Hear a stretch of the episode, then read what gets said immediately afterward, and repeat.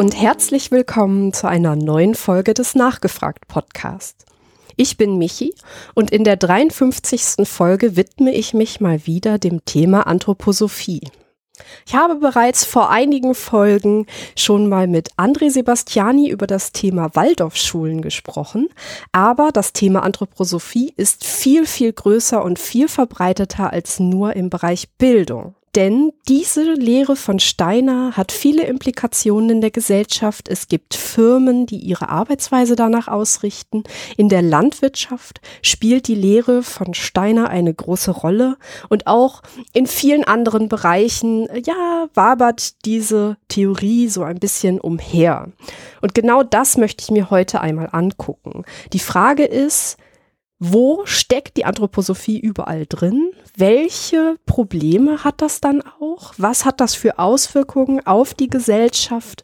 Und welche Folgen hat das auch, wenn eine esoterische Theorie solche, ja, große Verbreitungen hat? Und diesem Thema möchte ich mich heute einmal widmen. Das mache ich natürlich wieder nicht alleine, sondern ich habe mir einen Experten eingeladen, der sich damit auskennt. Herzlich willkommen, Oliver Rautenberg. Hallo. Ja, schönen Dank, Michi, und herzlichen Dank für die Einladung.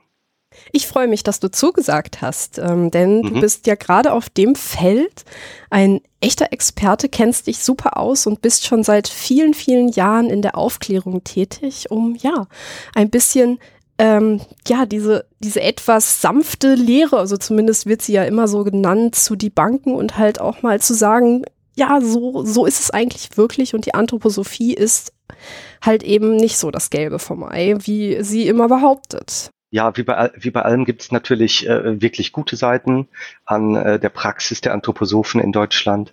Und es gibt natürlich auch kritis äh, kritikwürdige Seiten.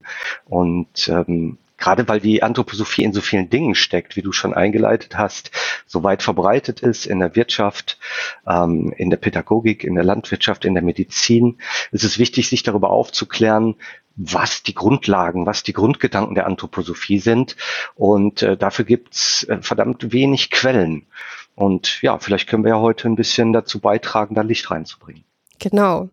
Und äh, du bist auch aus meiner Sicht genau der Richtige dafür, denn du machst seit vielen Jahren gerade in diesem Feld eine sehr wertvolle Aufklärung. Du betreibst den Blog anthroposophie.blog. Mhm und machst dort, ja, wie ich gerade schon sage, Aufklärung im Bereich äh, Steiners Ideen, ähm, erklärst die gesellschaftlichen Implikationen und dass deine Aufklärung so wertvoll ist, hat auch das Grimme Institut erkannt, denn du warst äh, im letzten Jahr sogar nominiert für den Grimme Online Award. Ja, das ist auch aus meiner Sicht vollkommen verdient und ähm, ja, deswegen habe ich dich eingeladen, weil du einfach einer der Experten in diesem Bereich bist. Ich muss gestehen, dass die große Aufmerksamkeit für mich selber überraschend war.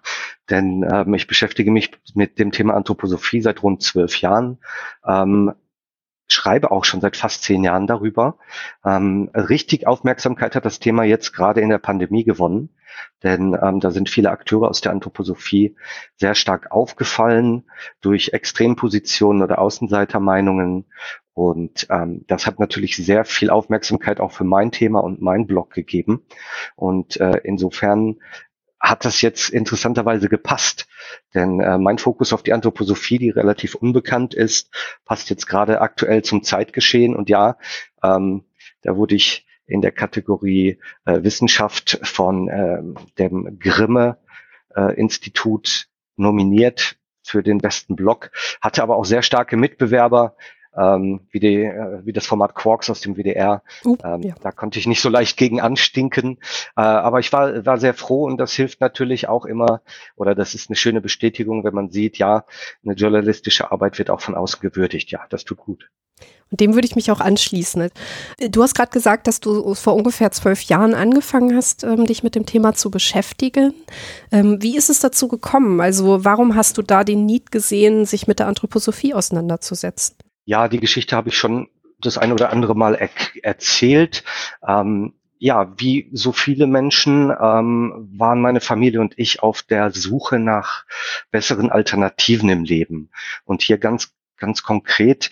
Ähm, es hat angefangen, als äh, meine Frau schwanger wurde und wir ein Krankenhaus gesucht haben für die Geburt unserer Kinder. Und äh, da haben wir uns mehrere Einrichtungen angeschaut und sind am Ende interessanterweise in einem anthroposophischen Hospital gelandet. Und äh, da war es sehr, sehr nett und sehr, sehr wohlfühlig. Da waren viele ähm, interessante, zugewandte Menschen. Und ähm, da hat meine Frau dann auch unsere Kinder bekommen.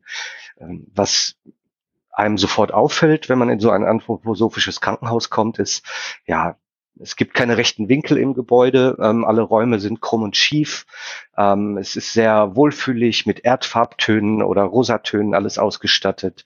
Ähm, es gibt eine kleine Kapelle, äh, wo eine kleine Christengemeinschaft dann residiert. Das ist eine anthroposophische Kirche und alle paar Meter hängt halt ein Porträt von diesem Rudolf Steiner an der Wand.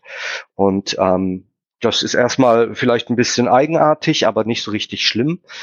Ähm, das, die ganze gute Stimmung ist dann gekippt, als ähm, meine Frau irgendwann Komplikationen hatte nach der Geburt oh. und diese Komplikationen dann rein mit anthroposophischer Medizin bekämpft wurden. Und anthroposophische Medizin muss man sich so vorstellen, dass es ähm, eine ganze Anzahl von Therapien gibt, aber es gibt vor allem anthroposophische Mittelchen und die sind dann in der Regel homöopathisch verdünnt.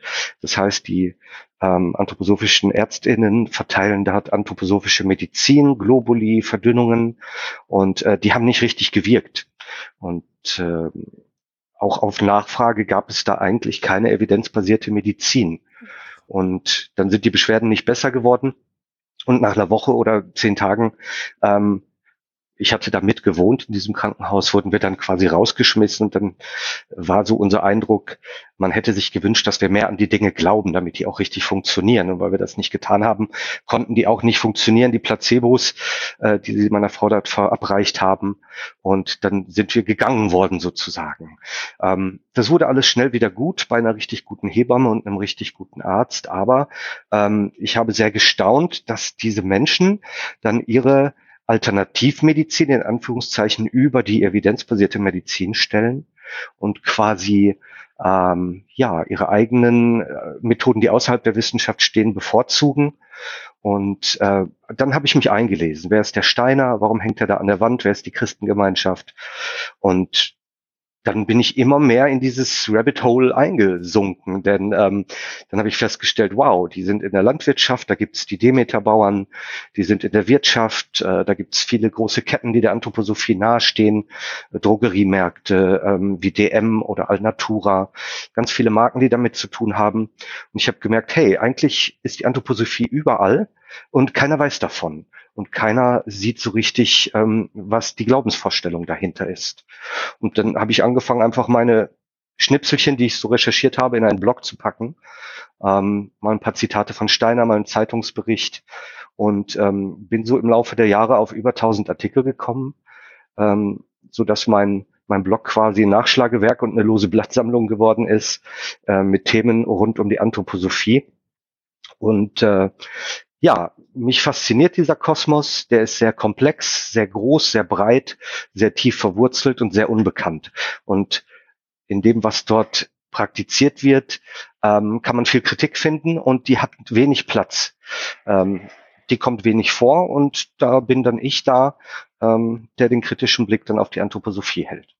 Ja, also erstmal ist es wirklich gut, dass deine Frau und äh, du, dass ihr das überstanden habt und ähm, hm. ja, ne, also dass es keine schlimmeren Folgen hatte für euch. Ähm, das wollte ich jetzt erstes schon mal sagen. Ja, das lief gut. Ja, danke schön. Ich finde die Geschichte ganz, ganz ergreifend, ehrlich gesagt. Also ähm, mhm. vor allem, dass man dann euch auch noch so den schwarzen Peter zuschiebt, ähm, ja, das sagt viel aus. Ja, ist, mhm. ist ziemlich schlimm.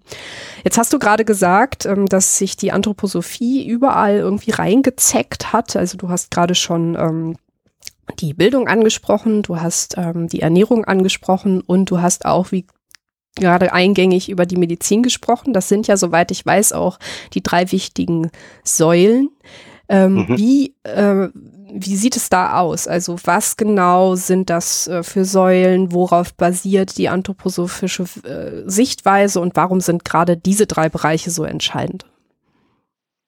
Also die, die größten Praxisfelder der Anthroposophie sind ganz sicher ähm, die Landwirtschaft, die biodynamische nach Demeter, dann die Pädagogik mit der Waldorfpädagogik und die sogenannte anthroposophische Medizin. Das stimmt.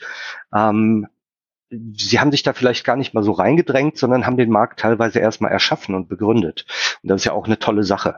Ähm, wenn wir mal auf Demeter schauen, das ist der erste deutsche äh, Bioanbauverband und der älteste.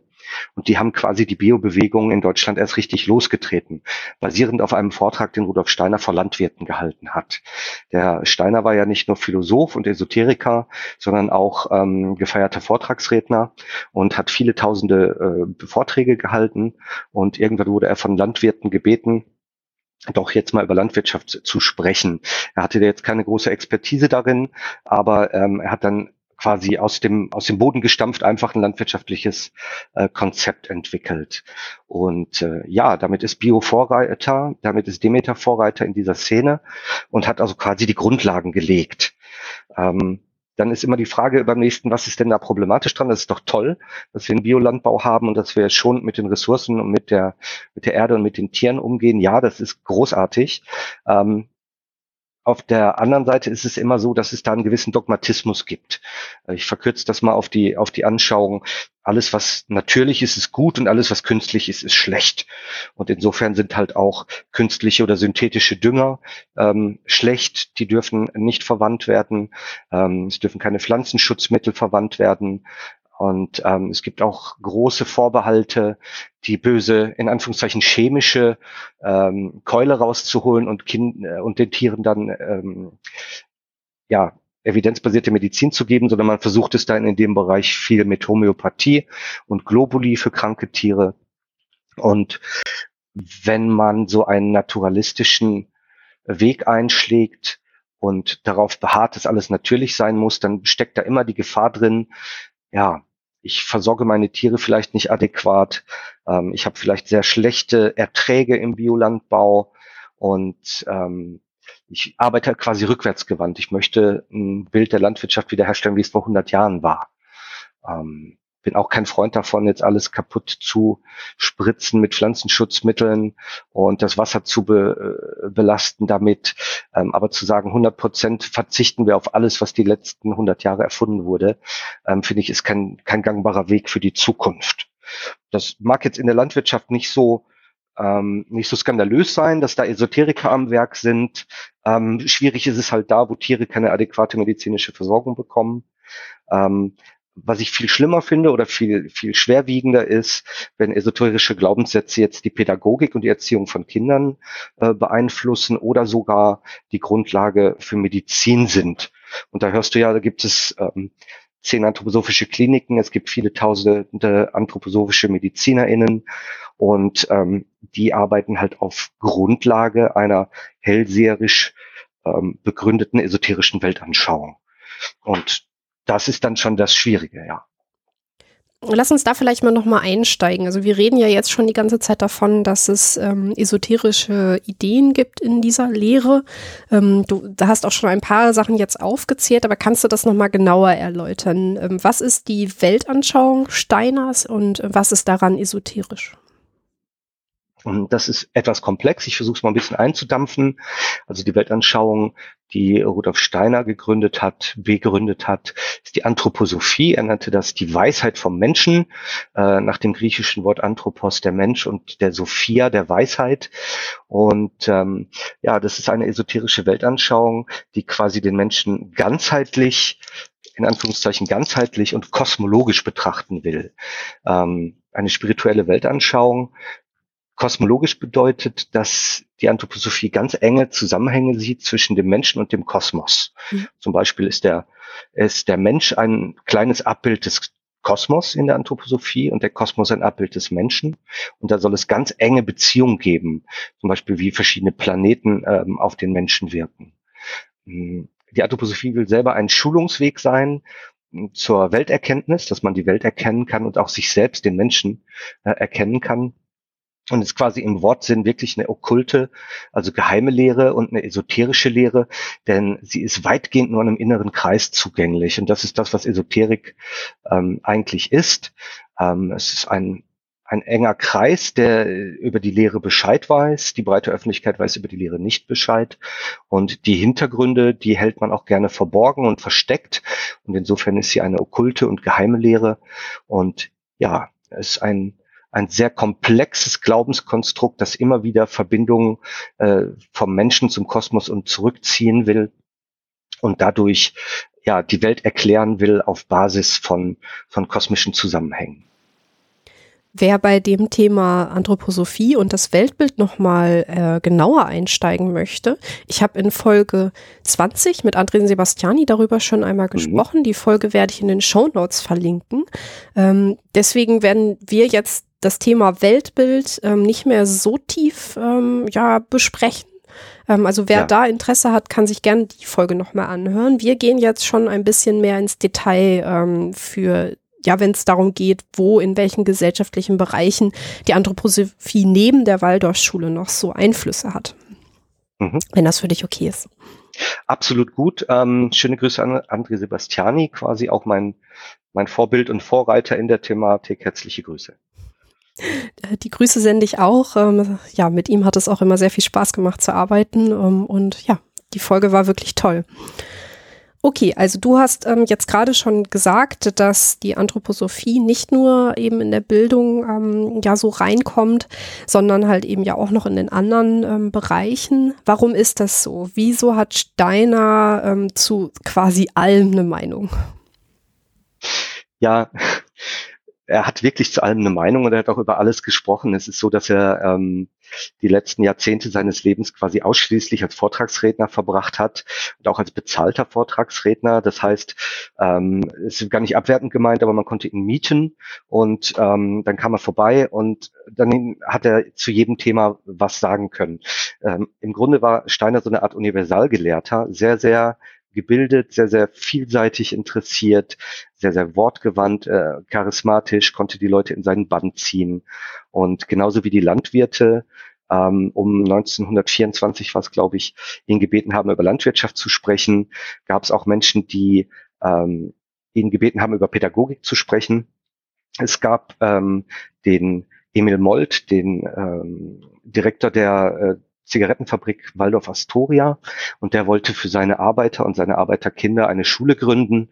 Und dann äh, war er auch sehr der Anthroposophie zugetan und hat der Steiner gebeten, doch äh, mal einen Vortrag oder Vorträge über Pädagogik zu halten. Das hat er auch gemacht. Und dadurch ist diese Waldorf Pädagogik nach der ersten Waldorfschule für die Arbeiter der Waldorf Astoria Zigarettenfabrik quasi äh, entstanden und hat damit auch so ein bisschen äh, das Segment der, der Privatschulen oder Ersatzschulen in Deutschland begründet. Ist auch heute noch äh, neben, den, neben den Kirchen der größte Träger von Privatschulen in Deutschland. Da haben wir rund, rund 255 Schulen zurzeit mit etwas über 90.000 Schülern und äh, weltweit sind es deutlich über 1200 Schulen mittlerweile. Ähm, das System Alternativschule, Alternativ Landwirtschaft, Alternativmedizin. Das war natürlich gerade um die Jahrhundertwende, als Steiner gewirkt hat, sehr, sehr angesagt. Ja, ähm, man, man befand sich da in einer großen Umbruchzeit. Da gab es ähm, äh, die ganze Bewegung kam quasi aus dem aus diesen bürgerlichen Milieus, aus den nationalistischen Milieus und teilweise auch den rassistischen äh, Milieus des Wilhelminischen Kaiserreichs. Und äh, zum Ende des Jahrhunderts gab es eine große Welle von so ja, neuen Propheten, würde ich mal sagen. Und ähm, es gab auch eine sehr starke Abwendung von der neu aufkommenden Industrialisierung und Technisierung. Ähm, es gab eine Lebensreformbewegung und die wollte weg von diesen ganzen Maschinen und wieder zurück zu irgendeinem natürlichen Ursprung. So kann man das vielleicht verkürzen. Und da war Steiner mit seinen Konzepten, ähm, war da ganz der richtige Mann am richtigen Ort, denn ähm, er hatte immer eine Alternative und immer eine alternative Meinung zu den Dingen und ähm, seine alternative Weltsicht und das hat sich sehr, sehr stark verfangen. Also zum einen hat man einfach alternative Branchen begründet, ähm, die es so in der Form nicht gegeben hat, wie die Alternativpädagogik äh, und Landwirtschaft. Ähm, und zum anderen ähm, ist die Anhängerschaft auch sehr, sehr groß gewesen. Der Mann konnte wirklich die Menschen in seinen Bann ziehen und tut es auch heute noch. Wie ist das denn? Ähm, hat man es dann geschafft, die Ideen von Steiner systematisch aufzuschreiben oder hat er, ähm, ist es mehr so ein Sammelsurium? Also ähm, konnte er es schaffen, all diese Bereiche quasi ähm, systematisch in seine Theorie einzubetten oder kann sich da quasi jeder irgendwie ausdenken, was er, was, ja, was er gerade möchte? Ja, es ist so, dass, dass Steiner schon Autor und Verleger äh, ist und äh, viele Bücher geschrieben hat, aber ähm, sein Gesamtwerk, was er der Nachwelt hinterlassen hat, umfasst rund, ähm, es müssten fast 100.000 Seiten sein jetzt, Eieiei. in weit über 350 Bänden. Ähm, weitere Bände sind in Vorbereitung. Man geht davon aus, dass seine Hinterlassenschaft hinterher ungefähr 400 Bände äh, umfasst. Allerdings sind das meiste ähm, Transkripte seiner Vorträge. Okay. Und zwar hat er zu seinen über 6000 Vorträgen, die er gehalten hat, ähm, hat er eine Stenografin oder mehrere dabei gehabt. Und diese Abschriften seiner, seiner Vorträge, die sind quasi der große Teil des Gesamtwerks. Und da findet sich interessanterweise ähm, fast alles äh, und auch das Gegenteil davon. Also, ich spotte manchmal, das ist so der Nostradamus für Arme. Jeder findet dort seine, ähm, seine Erleuchtung und seine Erkenntnis. Und auch jetzt zum Beispiel, egal ob es Pandemie oder Russlandkrieg ist, ähm, Ukraine-Krieg, ähm, es gibt dann Gläubige, die da hingehen, das Gesamtwerk durchforschen und sagen, ja, das hat der Steiner ja in einem seiner 6000 Vorträge in einem Nebensatz schon mal gesagt, dass, dass äh, großer Kulturimpuls von Russland ausgehen wird in der Zukunft. Und da kann er ja nur die Ukraine-Krise gemeint haben. Und insofern insofern ähm, finden Freunde der Hellseherei da immer wieder Ansatzpunkte bei ihm, die, für die man seine eigenen Ansichten dann bestätigt kriegt. Ähm, Im Endeffekt aber wurde vieles von dem, was wir heute als angewandte Anthroposophie kennen, erst posthum aufgebaut. Das heißt, Demeter wurde erst richtig groß, die Waldorfpädagogik wurde erst richtig groß ähm, nach seinem Tode. Und es sind quasi die Anhänger, die die Anthroposophie dann prägen. Und da gibt es auch durchaus Glaubensstreitereien und verschiedene Richtungen, ähm, die ja versuchen, die wahre Anthroposophie zu ergründen. Ähm, deswegen ist es halt auch immer sehr, sehr schwierig, über den Anthroposophen als solchen zu reden. Jeder nimmt sich so ein bisschen die Elemente raus, ähm, die er für wichtig erachtet, was sie sicherlich alle vereint ist, dass es grundsätzlich immer um den Gedanken von Karma und Reinkarnation geht, immer wieder um die Beziehung zum Kosmos geht und immer wieder um eine ganzheitliche Sichtweise. Man will also zusätzliche Welten haben, man will zusätzliche Erfahrungen und Sichtweisen haben, ähm, sogar zusätzliche Organe, die andere nicht haben. Ähm, und ja, dadurch ähm, quasi erleuchtet sein und mehr sehen und mehr wissen als die anderen. Ich glaube, das würde die Anthroposophen alle damit kriegt man sie alle unter einen Hut sozusagen, ja. Würdest du das Wort Karma und Reinkarnation in ähm, Verbindung zu Steiners Ideen noch mal einmal kurz definieren? Also Rudolf Steiner hat seine, seine esoterische Weltanschauung aus vielen Versatzstücken zusammengebaut. Und ähm, er war lange Goethe-Forscher, deswegen ist da viel Goetheanismus mit drin. Ähm, er war christlich beeinflusst und deswegen ist da christliche Mystik mit drin. Aber was ein ganz großer Teil ist, sind auch fernöstliche Lehren. Er hat sich also dort auch äh, aus Hinduismus und Buddhismus bedient und hat das Konzept von Karma und Reinkarnation quasi übernommen. Mhm. Und das ist einer der Grundpfeiler der Anthroposophie. Obwohl man an an Christus glaubt und an, äh, an Gott glaubt, glaubt man trotzdem gleichzeitig an Karma und Reinkarnation. Und in der Anthroposophie reinkarniert alles, also alles wird wiedergeboren, Reinkarnation als Wiedergeburt. Ähm, zum Beispiel Planeten werden wiedergeboren, die finden ihre, das Ende ihres Lebens und werden als neuer Planet wiedergeboren, ähm, nach Ansicht der Anthroposophen. Und so ist es mhm. auch bei den Menschen, die ähm, quasi eine unsterbliche, immerwährende Seele haben, wenn man das so äh, bezeichnen will. Und die quasi nach ihrem Tod dann in einen Zwischenzustand übergehen und darauf warten, dass sie wieder neu in einen neuen Körper reinfinden können. Und äh, dieses Konzept wird unter anderem auch in der Waldorfschule berücksichtigt. Ähm, man will immer den Unterricht darauf abstimmen, wie der aktuelle Stand der Reinkarnation eines Kindes ist, also wie seine Wiedergeburt ist. Und das kann auch dazu führen, dass sich manche Menschen mit Biografiearbeit beschäftigen. Und das bedeutet dann, die versuchen rauszukriegen, wer und wie sie in den vorherigen Leben waren. Ähm, in der Medizin macht man sich zum Beispiel Gedanken, ob Krankheit oder Behinderung ähm, aus ta eigenen Taten im Vorleben resultieren. Und da gibt es dann halt auch die, die Anschauung, dass eine Krankheit sinnvoll ist. Krankheit ist immer ein sinnvolles Schicksal, genauso wie die Behinderung. Die sind in der Regel ähm, selbst verschuldet oder selbst zu verantworten durch Missetaten in den vorherigen Leben. Und in dem jetzigen Leben, was ich jetzt habe mit meiner Krankheit, meiner Behinderung, ist meine karmische Aufgabe also, diese Schuld aus dem Vorleben abzutragen, die Krankheit zu durchstehen, die Behinderung zu akzeptieren. Und wenn ich das dann gemacht habe und dann irgendwann mein Leben zu Ende ist, dann werde ich vielleicht als besserer Mensch wiedergeboren, der diese Krankheit dann nicht mehr haben braucht. Also da steckt viel Menschenverachtendes drin, meiner Meinung nach. Ja, ja. Weil das im Endeffekt dazu führt, dass, dass jedes Kind, das in einem Kriegsgebiet geboren wird, jedes Kind, das geschlagen wird, jedes Kind, das behindert ist, genau das wollte, genau das brauchte, genau das sich ausgesucht hat und das gewählt hat ähm, und das auch der richtige Weg und die richtige Position für das Kind ist, das geboren wird. Und ähm, so schön alle anthroposophische Behindertenarbeit ist, muss man sich doch immer äh, vergegenwärtigen, dass der Kern des Ganzen so ist, dass ja, wer leidet, der soll leiden. Und das finde ich äh, nicht zeitgemäß. Nee, bei weitem nicht. Also es ist gut, dass du es direkt auch nochmal rausstellst. Ähm, was für Folgen haben diese Grundideen denn dann für, für die ähm, Firmen, die im Bereich Ernährung, ähm, tätig sind, die sich gegründet haben auf Basis ähm, dieser Ideen? Ja, ähm, es ist ja nicht alles schlecht.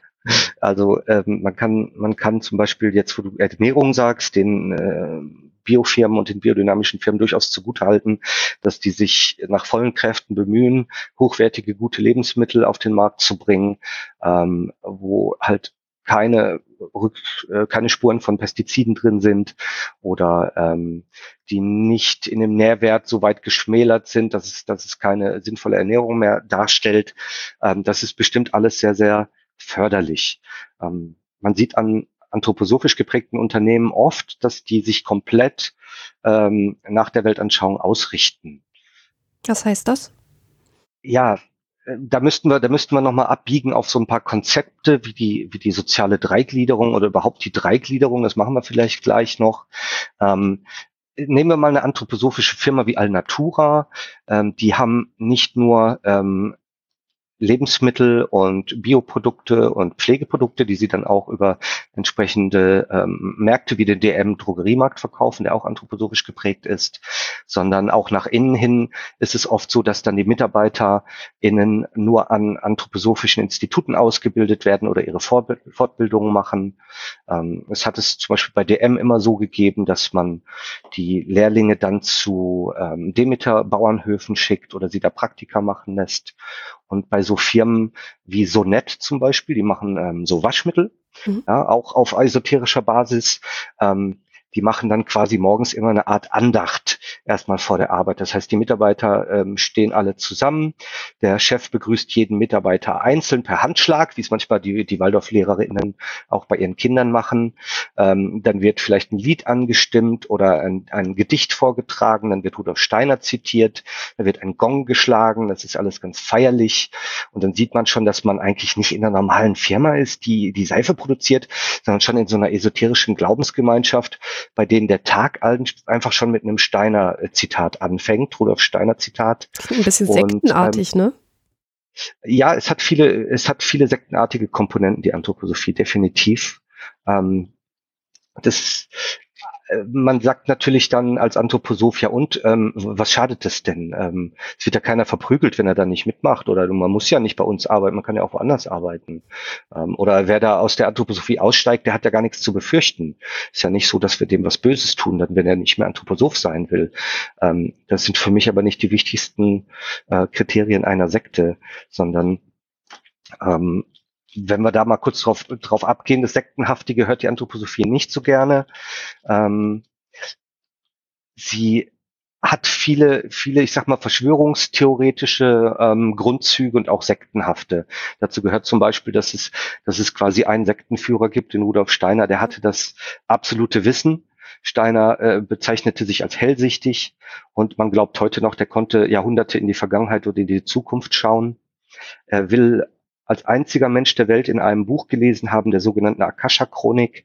Das ist quasi das, ein unsichtbares Buch, die große, das große Weltengedächtnis, wo alle Ereignisse der Menschheit schon drinstehen, alles ist vorgegeben und nur er konnte darin lesen und hat daraus zitiert dann, äh, sogar ein ganzes Buch geschrieben dazu, was er da alles gesehen hat. Und das ist halt unfehlbares, unumstößliches Wissen. Das ist höheres Wissen, das sind höhere Wahrheiten, an denen nicht zu kritisieren ist. Also gibt es schon mal einen Guru als, als Figur, der ähm, quasi nicht kritisierbar ist. Und ähm, das ist schon mal ein Merkmal, was sehr stark auf eine Sektenhaftigkeit hinweisen kann. Ja. Jetzt hast du die ähm, soziale Dreigliederung angesprochen. Ähm, mhm. ist das die Art, wie anthroposophische Unternehmen aufgebaut sind? Ja, da gibt's gibt's starke Parallelen. Also die soziale Dreigliederung ist quasi ähm, vom Prinzip her ein gedachtes politisches System. Ein politisches System, auch das hat Steiner äh, in seinem großen, umfassenden Schaffenswerk sich mit ausgedacht. Und da geht es darum, dass der Staat ähm, als zentrale Machtinstanz quasi zurücktreten soll. Der Staat soll sich quasi raushalten und soll einen Teil seiner Aufgaben und Befugnisse an die Gesellschaft selber abgeben. Das klingt insofern gut, dass es quasi eine Volksherrschaft ist. Ähm, dann ist immer die Frage, diese, diese autonomen Aufgabengebiete, diese drei äh, Teile der Gesellschaft, ähm, die sollen sich selbst verwalten. Und ähm, dazu gehören das Geistesleben, das Rechtsleben und das Wirtschaftsleben. Ähm, Ganz interessant, dass es hier immer um magische Zahlen geht, in der Anthroposophie immer um die drei oder die sieben, aber ähm, die Dreigliederung bedeutet quasi im Geistesleben, dass Bildung und äh, Wissenschaft und Kultur äh, sich selber verwalten sollen als Geistesleben. Ähm, zum anderen soll das Rechtsleben, also die Gesetzgebung, ähm, in der Hand äh, von mündigen Menschen sein, die sich mit ja, Gesetzen auskennen und das Wirtschaftsleben soll ebenfalls ähm, ein eigenständiger Bereich sein dieser, äh, ja, dieser Dreiteilung der Gesellschaft. Und der Staat soll zum Beispiel mal als Beispiel, der Staat sollte zwar schon eine Schulpflicht vorschreiben können, das darf er dann schon, aber was Schule ist und wie Schule aussieht und was in der Schule gehandhabt und praktiziert wird, da hat der Staat sich bitte nicht einzumischen, sondern das will man schön selbst entscheiden. Wenn man sich selbst verwalten soll, dann frage ich mich, was mit den gesellschaftlichen Errungenschaften ist. Also sowas wie Arbeitsschutz oder Arbeitsrechte oder so. Also spielt das ähm, in anthroposophischen Unternehmen eine Rolle? Ja, spielt auch eine Rolle. Wenn wir jetzt mal dieses Prinzip der, der Dreigliederung äh, übertragen. Erstmal wird es natürlich auf den Menschen übertragen. Der Mensch sei angeblich auch dreigegliedert, aber auch äh, ein, ein Bauernhof ist auch ein, ein sozialer Organismus, wie ein eigenes Lebewesen oder eine anthroposophische Firma wird auch als Organismus verstanden, der lebt und der auch in drei Teile gegliedert ist. Und ähm, da kann es schon dazu führen, dass man nicht richtig das für korrekt hält, dass zum Beispiel die Arbeitnehmer ähm, gegen die Chefetage aufbegehren. Ich glaube, ähm, André Sebastiani hat es mal mal ganz gut gesagt. Ähm, ich will das ich paraphrasiere das so gut ich kann. Und zwar ähm, ist es von Natur aus so, dass der Chef der Chef ist und von Natur aus so, dass der Arbeiter der Arbeiter ist. Und wenn jetzt dieses eine Glied, das untere Glied, die untere äh, Teil der Dreigliederung gegen das obere aufbegehrt, dann ist es quasi ähm, kein gesunder Organismus mehr, sondern dann ist es also quasi schon krankhaft. Und ähm, im Einzelfall geht es wirklich darum, dass anthroposophische Firmen dann gegen Betriebsräte kämpfen oder gegen Gewerkschaften kämpfen oder gegen eine zu starke Mitbeteiligung von unten, äh, quasi, weil die das in ihrem Organismus für schädlich halten. Mhm. Ja, ähm, wenn man kann das, man könnte sich darüber lächerlich machen und sagen, ja, die Arbeiterbienen sind halt die Arbeiterbienen, die haben jetzt hier nicht äh, die Bienenkönigin zu spielen, sondern jeder hat seinen Platz in der Gesellschaft.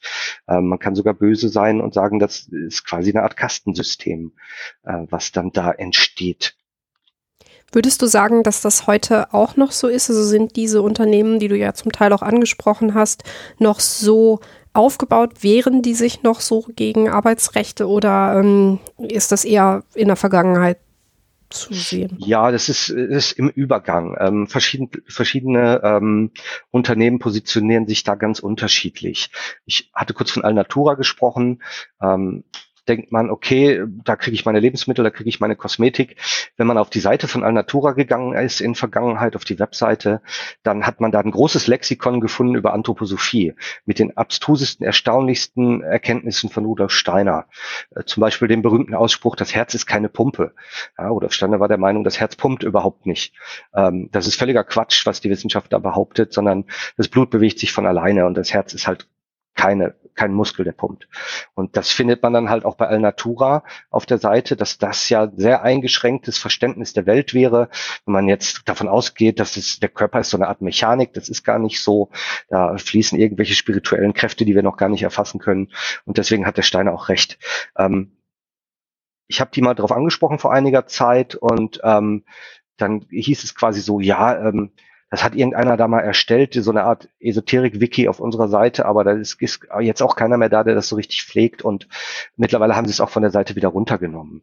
Das heißt, je, je älter die Bewegung wird und die Firmen äh, werden, desto weniger ich sag mal, Esoteriker wachsen da auch nach, sondern da arbeiten dann ganz normale Leute, die keine spirituelle Grundhaltung haben. Und deswegen verwässert sich die Esoterik auch immer sehr stark. Ähm, anderes gutes Beispiel ist die GLS Bank. Das ist quasi die eigene Hausbank der Anthroposophie, die gegründet wurde, um Waldorfschulen und Demeterhöfe überhaupt zu äh, finanzieren. Mhm.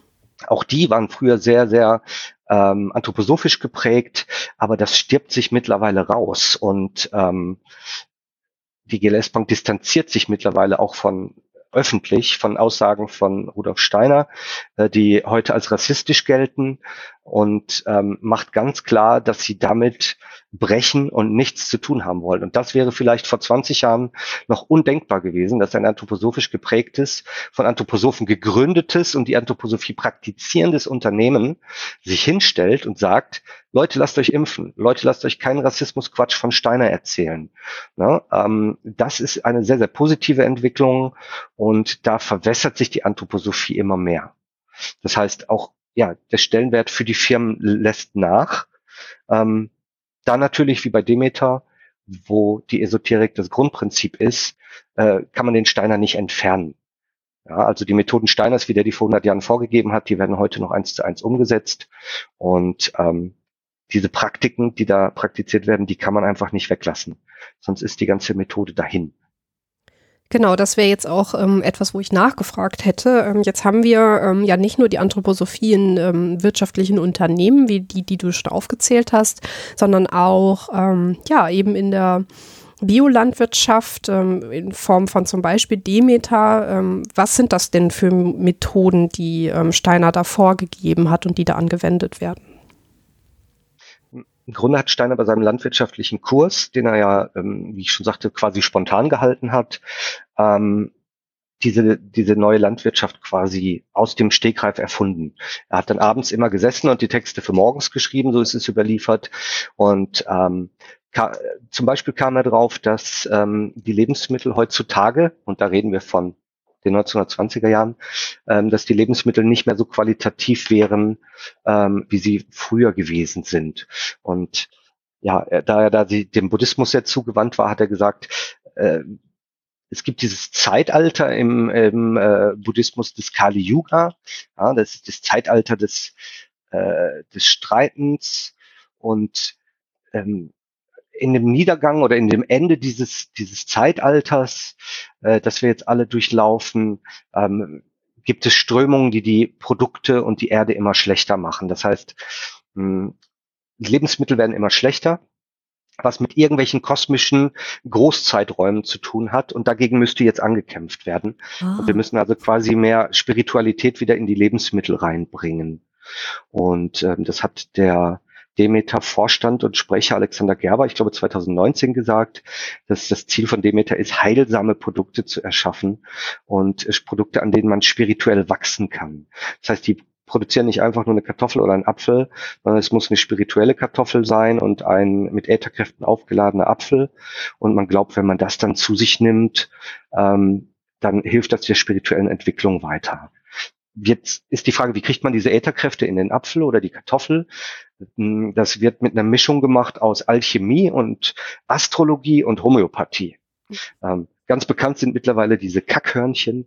Jo. Das heißt, Rudolf Steiner äh, hielt die Kuh quasi auch für heilig und hat gesagt, die Kuh, die channelt mit ihren Hörnern, wenn sie die auf dem Kopf trägt, channelt sie kosmische Energien. Die Hörner sind quasi wie Antennen, ähm, die positive Strahlung aus dem Kosmos aufnehmen. Deswegen muss der Demeterbauer und die Bäuerin hingehen, muss dieses Horn ähm, befüllen mit Kuhdung, muss das vergraben im Winter im, im Acker und die kosmischen Strahlen gehen in den Acker und von dem Acker wieder in dieses Horn rein und von dem Horn in den Kuhdung, der in der Mitte ist. Und halbes Jahr später oder im Frühling wird das Kuhhorn ausgegraben, dann wird der Dung daraus entfernt, dann wird der 12.000-fach in Wasser verrührt und dann sollen quasi diese kosmischen Strahlen aus dem Dung sollen in das Wassergedächtnis übergehen. Und das Wasser versprüht man dann ähm, in einem feinen Tropfennebel auf den Feldern und insofern soll, insofern soll die kosmische Kraft gechannelt durch das Kuhhorn über das Wassergedächtnis dann die Erde verlebendigen und für bessere Lebensmittel sorgen. Und das ist absurd, äh, aber auch verpflichtend für jeden Vertragsbauern, jede Vertragsbäuerin. Das heißt, 6000 äh, Landwirte, Landwirtinnen machen das weltweit jedes Jahr und vergraben diese magischen Hörner, rühren rituell diese homöopathischen Tikturen, die dann eine Art Düngemittel sind und verteilen die und das gehört einfach zum Konzept. Wenn man das nicht macht, fliegt man raus und darf nicht mehr Demeterbauer sein, Bäuerin sein. Ähm, das zeigt also, dass weil das verpflichtend ist, dass diese anthroposophischen Kernelemente in den Praxisfeldern immer sein müssen. Hm. Die sind Standard, da kann man nicht von abweichen und die Esoterik lässt man sich dann quasi nicht nehmen. Dieses ganze Konzept mit diesen magischen Düngemitteln heißt ja biologisch dynamische Landwirtschaft, hm. richtig? Mhm. Ja. Und ähm, du hast es jetzt ja gerade schon eingängig äh, beschrieben. Ich frage mich halt an der Stelle, ähm, glauben dann die Bauern auch wirklich an diese Idee oder machen sie das nur, ähm, weil sie halt diesen hohen Bio-Standard bei sich gerne hätten und man nimmt dann diese Esoterik in Kauf? Was würdest du sagen? Ja, sowohl als auch, sowohl als auch. Ähm, ich habe mittlerweile ganz tolle Demeterbauern kennengelernt, die auch offen sagen, Leute, ähm, ich mache das wegen des Siegels. Ja, ich glaube da nicht dran, aber ich bin verpflichtet dazu und ähm, ich kann als kleiner Hof alleine nicht überle überleben. Ich brauche den großen Verband. Ich brauche verbindliche Abnahmemengen, ich brauche gute Preise. Wer braucht es nicht? Ja, das ist ganz normal und verständlich und ich möchte auch gerne so schonend wie möglich meine Landwirtschaft betreiben. Alles wunderbar und die dann sagen, ja, gut, hier, dann vergrabe ich halt die Hörnchen. Und wenn einmal im Jahr die Kontrolle ansteht, dann kann ich hier mein Rührgerät für die homöopathischen Flüssigkeiten präsentieren, ich kann meine Hörner präsentieren, ich habe alles gemacht. Ähm, und das ist gar nicht so schlimm. Wem schadet das denn? Ob der Bauer da um den äh, Apfelbaum tanzt oder bei Vollmond Kackhörnchen vergräbt, das ist ja nicht so schlimm. Andere wiederum äh, sind da sehr dogmatisch, glauben an die Wirkungen und äh, ja machen aus dieser ganzen Philosophie machen da richtig äh, ein ganz großes Fass auf. Es gibt noch viele andere merkwürdige, merkwürdige Präparate, die man da nehmen kann. Aus, aus Tierschädeln und Innereien und Kristallen ähm, werden die bereitet. Ähm, es gibt also viele, die da eine richtige Wissenschaft draus machen und sich da sehr, sehr mit beschäftigen. Und ich habe einen Bericht gesehen über eine Weinbäuerin, die dann sagte, ach ja, wir haben so schlechte Margen, wir haben nur, wir haben nur ähm, ein Euro an jeder Flasche Wein, das ist viel zu wenig. Und die dann aber sagt, dass sie für ihre 150 Hektar ähm, Wein äh, auch 150 Fässer mit dieser Tinktur anrührt. Das heißt, die arme Frau ist äh, den ganzen Monat damit beschäftigt, unfassbare Mengen homöopathischen Wassers herzustellen. Und es muss, es muss zwingend von Hand gerührt werden. Das darf keine Maschine machen, weil auch gute Gedanken desjenigen, der da rührt, auch äh, in die homöopathische Flüssigkeit eingehen. Das heißt, es darf nicht maschinell gemacht werden und die muss dann 150 Fässer Zauberwasser rühren im Monat und wundert sich am Ende, dass sie keine Zeit und kein Geld hat und die Marge nicht da ist. Und trotzdem, ja, macht man das, denn das Siegel bietet halt sehr, sehr viele Vorteile. Ja, klar. Würdest, ähm, wie ist denn die ähm, Forschungslage zu dem Thema? Gibt es ernstzunehmende Belege für die Wirkung dieser Maßnahmen? Nein. Es gibt keine Belege, die den biologisch dynamischen Präparaten wie Kackhörnchen irgendeine Wirkung zuschreiben. Es ist aber ziemlich schwierig an der Stelle, denn ähm, in Langzeitversuchen zeigt sich, dass die Böden im biodynamischen Anbau durchaus sehr viel gesünder sind. Ja, sehr viel mit, mit Mikrolebewesen durchzogen oder Regenwürmern durchzogen, ähm, besseren Humus haben, besseren Aufbau. Ich, ich habe die Details jetzt nicht im Kopf, woran man das festmacht, dass eine Erde eine gute Erde ist, aber die ist besser bei den Biodynamikern als in der konventionellen Landwirtschaft. Liegt das an der Biodynamik oder liegt das an dem ökologischen Anbau? Das ist die große Frage. Ähm, die Biodynamiker selber würden sagen, das liegt an ihren magischen Kackhörnchen. Ähm, und das tun sie auch. Sie behaupten das einfach, ähm, weil wir das machen. Deswegen ist es gut. Das eine führt angeblich zu dem anderen. Ähm, die machen allerdings auch eine sehr sehr intensive mechanische, händische äh, Bodenbearbeitung. Sie verzichten dogmatisch zu 100 Prozent auf ähm, Düngemittel, die synthetisch sind. Und äh, sie äh, verzichten zu 100 Prozent dogmatisch auf alle Pflanzenschutzmittel, die in Anführungszeichen chemisch sind. Mhm. Ähm, und wenn ich das mache, wenn ich alles weglasse und de, die Erde quasi gesunden lasse und äh, jedes Kräuterchen von Hand ausrupfe, dann ist es für mich naheliegend, dass ich eine gesunde Erde habe am Ende des Tages. Schon, Aber das ja. heißt auch, dass ich Landwirtschaft betreibe wie vor 100 Jahren und wenn meine Erträge dadurch, weil ich auf alles verzichte, äh, ähm, um die Hälfte sinken teilweise, so ist es äh, bei manchen Produkten, bei Weizen ist es, glaube ich, ähm, dann brauche ich doppelt so viel Fläche. Das heißt, würden wir die Welt, wie sie heute ist, mit Bio ernähren wollen, bräuchten wir eine zweite Erde. Weil wir, wenn wir nicht düngen, dann wird halt die Hälfte der Ernte nix. Und dann brauche ich ein zweites Feld, um auf meine Ernte zu kommen. Und dann brauche ich eine zweite Ernte, um die Welt zu versorgen. Das ist natürlich, ich weiß, das ist kurz gedacht. Wir könnten auch einfach aufhören, so viel Fleisch zu essen und verschiedene andere Dinge tun. Ähm, aber ich finde das eine rückwärtsgewandte Sichtweise. Und ja, ja, ich finde es toll, dass es Menschen gibt, die unseren Planeten erhalten. Ich finde es Leute, gut, dass es Leute gibt, die ihr ganzes Leben dem widmen, zu sagen, Leute, wir müssen, können so nicht weitermachen. Wir können so nicht mit der Erde umgehen. Wir müssen radikal umschwenken. Ja, müssen wir.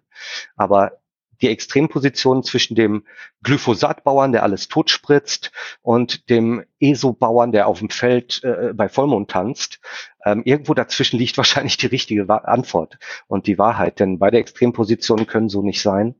Und ähm, ja, da finde ich sehr, sehr schade, dass man da so ähm, dogmatisch an die Sachen rangeht. Und das kann sich natürlich jetzt auch übertragen auf ähm, das Tierwohl, auf Homöopathie für Tiere, auf Impfgegnerschaft, dass man die Tiere nicht gerne impfen lässt und so weiter. Ähm, das kann dann halt schlechte äh, Nebenwirkungen haben. Ja. Das hast du sehr gut gesagt. Ähm, ich würde gerne noch mal kurz einen Schritt zurück machen. Ähm, du hast jetzt ganz viel über den äh, Demeter-Verband gesprochen. Mhm. Würdest du sagen, dass esoterische Ideen wie die, die du gerade schon beschrieben hast, im Ökolandbau oft öfter vorkommen oder ist das sehr stark auf den Demeter-Verband konzentriert? Nein, das ist natürlich überall so. Ähm, bei Demeter ist es von Hause aus, wenn man gegründet wird von einem hellsichtigen Okkultisten und wenn das Grundprinzip schon ähm, magische kosmische Kräfte sind, ähm, dann muss man sich nicht wundern, dass am Ende auch ein esoterischer Alltag dabei rauskommt. Ähm, Grundsätzlich ist es so äh, bei den ähm, Bioverbänden, ich habe das mal nachgeschlagen, es gibt ähm, neun große Bioverbände, die führend sind in Deutschland und zum Beispiel sind die alle sehr, sehr naturalistisch unterwegs. Also grundsätzlich gibt es diesen naturalistischen Fehlschluss, alles Natürliche ist gut, alles Künstliche ist schlecht. Ähm, ich werde auch nicht hingehen und jetzt irgendwie Stechapfel oder Tollkirsche essen, weil die so super natürlich sind. Ja, und ich werde auch, das stimmt. Ähm, genau, äh, nicht alles Natürliche ist gut und nicht alles Künstliche ist schlecht. Sonst äh, würden wir die Welt ja gar nicht ernährt kriegen, wenn wir nicht künstliche Dünger erfunden hätten. Ja, ähm, was man bei den ganzen Bioverbänden sieht zum Beispiel, ist, dass quasi jeder große Bioverband Homöopathie für Tiere vorschlägt. Ähm, mhm oftmals ganz explizit, dann steht es in den Richtlinien, dass die Erstbehandlung von einem kranken Tier mit Homöopathie zu erfolgen hat oder anderen Mitteln der Naturheilkunde, was Quatsch ist, weil Homöopathie nichts mit Naturheilkunde zu tun hat. Ja. Und erst im zweiten Schritt äh, sollen dann chemisch-synthetische, allopathische ist auch so ein Kampfbegriff, äh, Mittel eingesetzt werden. Und Antibiotika sind natürlich auch blöd, weil dann kann man das Tier nicht verkaufen, wenn man das mit Antibiotika ähm, behandeln muss. Also wird alles versucht, äh, das zu vermeiden und wird dann auf irgendwelchen Esoterik-Quatsch gesetzt. Also von Akupunktur für Kühe äh, bis, bis Globuli für kranke Schweine, die Schweineräude haben. Äh, Schweineräude sind übrigens kleine, ähm, wie sagt man, ähm, äh, kleine Tierchen, die auf denen rumlaufen, finde ich das Wort gerade nicht, Parasiten. Schweinerolle, Schweineparasiten. Alles klar. Ja, da wird empfohlen, den, wird empfohlen, den Globuli zu geben. Da lachen sich die Parasiten natürlich tot. Das interessiert die doch überhaupt nicht, ob das Schwein ein paar Zuckerkügelchen isst. Und das zieht sich schon durch, durch die Biobranche und ist überall vertreten. Ähm, es kann natürlich auch im, im Ernstfall kann es natürlich auch immer sein, dass irgendwelche rechtsnationalen oder völkischen Menschen sich da andocken und sagen, ja, wir wollen jetzt hier zurück zur Scholle, deutsche Lebensmittel für deutsche Bürger und so weiter. Wir bauen jetzt alles selber an. Ähm, damit hat die Biobranche natürlich auch am Rande noch zu kämpfen. Also ähm, ich bin großer Verfechter von Bio. Ich finde die Idee toll. Ich kaufe Bio, ich esse Bio. Ähm, ich mag es da nicht, wo es dann ins Irrationale geht, wenn es zum Beispiel äh, gegen grüne Gentechnik geht, ähm, gegen Medizin für Tiere oder für Esoterik. Dann kaufe ich das nicht so gerne. Äh, ansonsten finde ich Bio toll, aber alle Dinge haben immer zwei Seiten und da muss man auch mal so ein bisschen hinschauen. Allerdings. Und ähm, da kommen wir jetzt eigentlich auch schon ähm, in so eine Abwägungsfrage rein. Also hm. mich würde natürlich jetzt so ein bisschen äh, mal interessieren, wie du die gesellschaftlichen Folgen von diesem ähm, ganzen Konzept einschätzt. Auf der einen Seite hm. haben wir einen hohen Biostandard, Tierwohl, du hast gerade gesagt, dass die Böden ähm, gut sind und so weiter. Hm. Aber jetzt möchte man, das hast du gerade auch schon beschrieben, die esoterischen Ideen meiden. Was würdest du sagen, wie kann man da abwägen? Wie kann man das hinbekommen, dass man ähm, Steiner und seine Ideen nicht unterstützt, aber trotzdem ein hohes Tierwohl und einen hohen Biostandard bekommt? Ja, das ist verdammt schwierig. Ähm, nicht jeder hat die Möglichkeit, einfach beim Biobauer seines Vertrauens zu kaufen und hinzugehen und sich das anzuschauen. Ähm, viele, viele Menschen in Deutschland leben in Städten und haben gar nicht so den Bezug äh, zu ihrem lokalen Bauer. Die kaufen dann eher im Supermarkt und machen dann eher die Entscheidung an der Marke fest. Ähm, ich bin überhaupt nicht für ein Verbot oder für ein Boykott. Das halte ich alles für nicht zielführend. Äh, ich rufe auch nicht zu sowas auf. Aber ähm, man muss zum Beispiel wissen, dass wenn ich, wenn ich ein Produkt von Firma X kaufe und nicht von Firma Y, dass ich da vielleicht eine esoterische Strömung mitfinanziere und bei dem anderen nicht. Ähm, das Doofe ist, wir alle haben ja wahrscheinlich schon unsere Kaufentscheidung getroffen. Wir wissen ja schon, was uns wichtig ist. Und äh, viele wollen eine bessere Welt und haben sich dann für Bio entschieden. Und dann kommt der blöde Kritiker da an, äh, der Antroblogger, und sagt, das ist aber äh, bedenklich, wenn du jetzt da Bio von denen kaufst. Und dann ist man schon mal genervt und man muss auch wieder all seine Entscheidungen nochmal revidieren.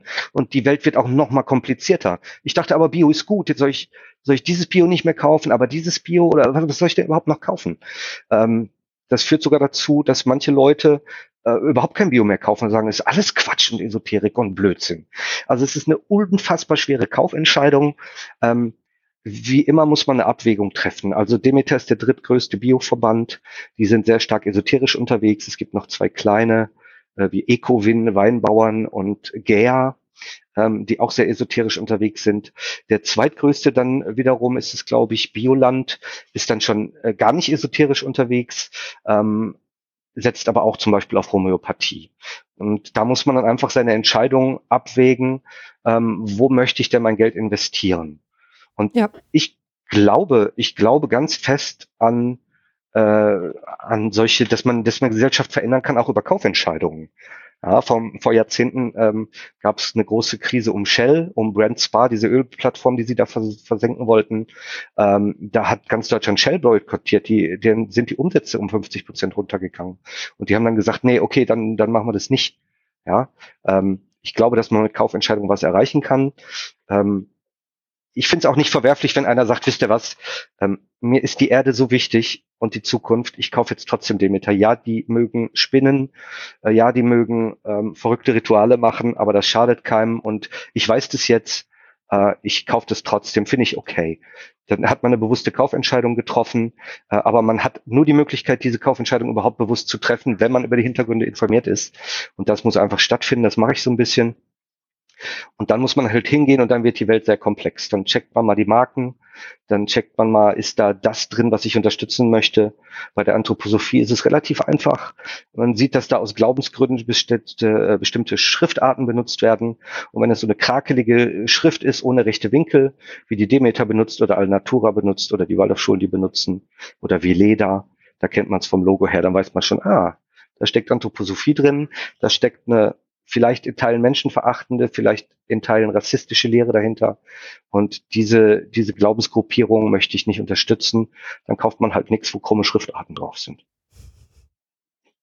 Ja, ich finde das sehr gut, dass ähm, du jetzt auch sagst, dass äh, eine bewusste Kaufentscheidung im Zentrum steht. Also das heißt, das, was wir beide hier gerade machen, da geht es vor allem um Aufklärung, ähm, dass jeder mündig wird und seine Entscheidung bewusst treffen kann. Das ist mir auch ganz wichtig. Das möchte ich nochmal betonen, dass ich dir da vollumfänglich zustimmen würde. Ich habe zum Beispiel auch schon Demeter gekauft, weil es nichts anderes gab, das diesen Standard hatte. Zum Beispiel mhm. das Schreddern von, ähm, von den männlichen Küken. Ähm, ja. Bei Demeter steht das drauf, dass sie das nicht tun. Und ich hatte halt mal den Fall, dass es kein anderes Produkt gab, ähm, was äh, diesen Standard mir geboten hat. Und ähm, dann mhm. habe ich auf Demeter zurückgegriffen. Jetzt mal ganz transparent ja. zu machen für alle. Da habe ja, ich abgewogen ich und gesagt, dass mir da das Tier wohl wichtiger ist. Finde ich auch legitim. Also das sind ja auch die tollen Projekte, die Demeter dann auch macht, zum Beispiel Bienenschützen mit Bienenprojekten oder dieses Konzept Bruderhahn, dass ähm, genau. die nicht gut verwertbaren männlichen äh, Hähne und Küken dann äh, nicht getötet oder weggeschmissen werden, sondern dann aufgezogen werden. Ähm, das finde ich einen ganz guten Ansatz. Wenn wir wirklich was tun wollen, dann müssen wir halt bewusster essen, müssen wir vielleicht weniger Fleisch essen oder genau. keins mehr und müssen dann äh, für den Sonntagsbraten wieder ein paar, ein paar Euro mehr hinlegen. Ähm, Finde ich ganz gut. Du hast mich zwischendurch gefragt, wie die Auswirkungen von dem Ganzen sind. Genau, da wollte ich jetzt nämlich Thema, hin, weil die ganze Geschichte genau. hat nämlich noch eine andere Seite. Das hat eine andere Seite. Und zwar, ähm, in der Landwirtschaft ist es den meisten Leuten nicht so wichtig. In der Pädagogik ist es so, ich finde es nicht förderlich, ähm, Kinder zu erziehen auf Basis von Hellseherei und Okkultismus. Ja. Ähm, die Esoterik bzw. die Anthroposophie durchdringt zum Beispiel an, an Waldorfschulen, Waldorfkindergärten und verwandten Einrichtungen, durchdringt die oft jeden Bereich.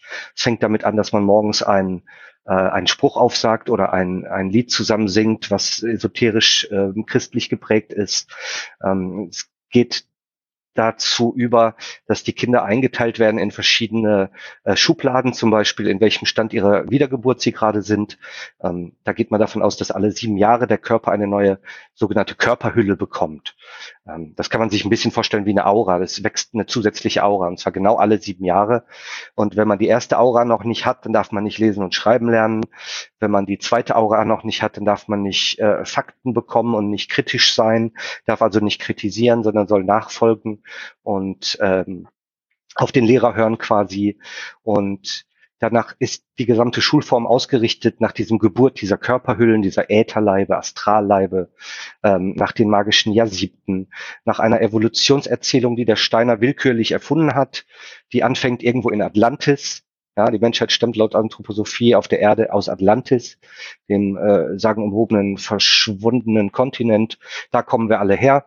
Ähm, und wir entwickeln uns dann höher und höher. Ähm, über verschiedene Stadien, über degenerierte Stadien, ähm, da ist auch wieder viel Rassismus drin, bis hin zum, zum höchsten Ziel der Menschheitsentwicklung, zum weißen Menschen, zum Arier und vielleicht darüber hinaus auch noch zum Engelswesen.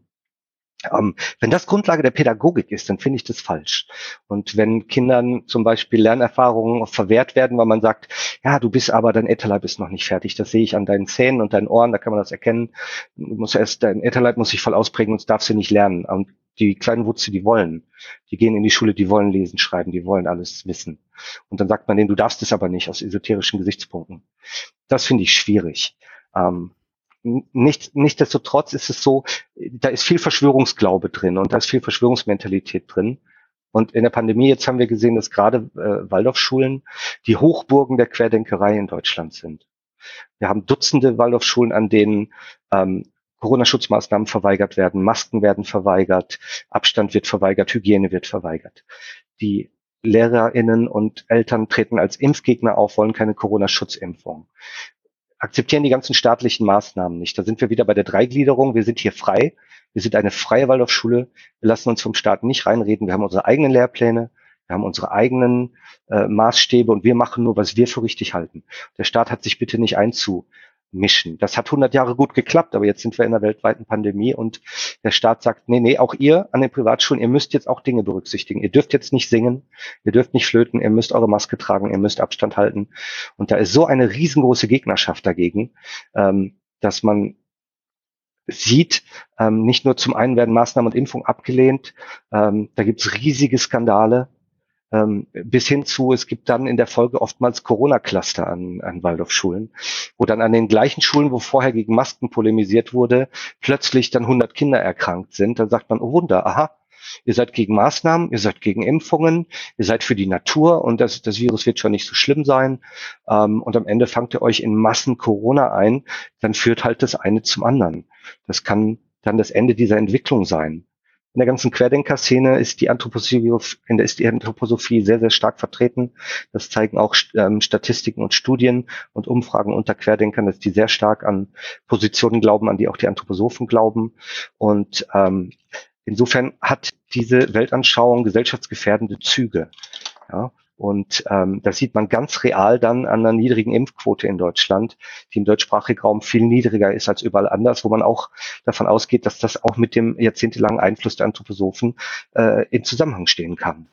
Das würde ich auf jeden Fall auch so sehen. Ähm, ich habe immer so ein bisschen das Problem, ähm, wenn es um Anthroposophie und Wissenschaft und Forschung geht. Du hast ja jetzt schon öfter angesprochen, dass ähm, Steiner nicht zu kritisieren ist. Generell, die Obrigkeiten sind nicht zu kritisieren und dass eben das Verhältnis der Anthroposophie zu Wissenschaft und Forschung schwierig ist. Also du hast gerade oh. schon gesagt, dass man folgen soll, dass man nicht selber denken soll.